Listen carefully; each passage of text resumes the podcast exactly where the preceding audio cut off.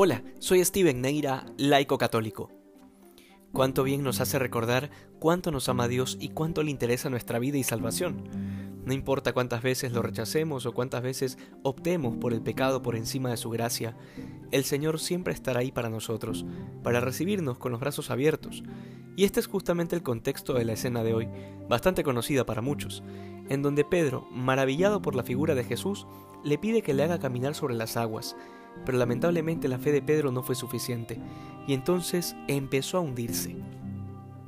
De ahí que el Señor le dijera que era un hombre de poca fe, pero toda esta escena está cargada de una profunda confianza, de un amor que trasciende las miserias de Pedro, así como trasciende las nuestras, cada vez que su misericordia nos alcanza. Moisés fue prohibido de entrar a la tierra prometida por haber dudado de la palabra del Señor. Asimismo, Zacarías, el padre de Juan Bautista, lo dejaron mudo por haber dudado. Sin embargo, vemos cómo el trato del Señor va manifestándonos cada vez más una misericordia exigente, porque está fundada en el amor, porque es el mismo Dios el que envió el diluvio por la maldad de los hombres y el que se interpuso entre la mujer adúltera y los que querían apedrearla.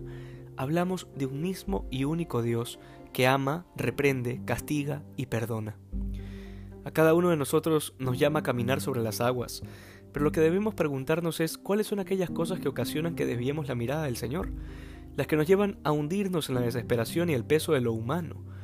No podemos olvidar que el Señor quiere llevarnos a la profundidad del mar, a caminos lejanos siempre que nos dejemos guiar por Él, que no lo soltemos de la mano y que mantengamos nuestra mirada fija en la suya.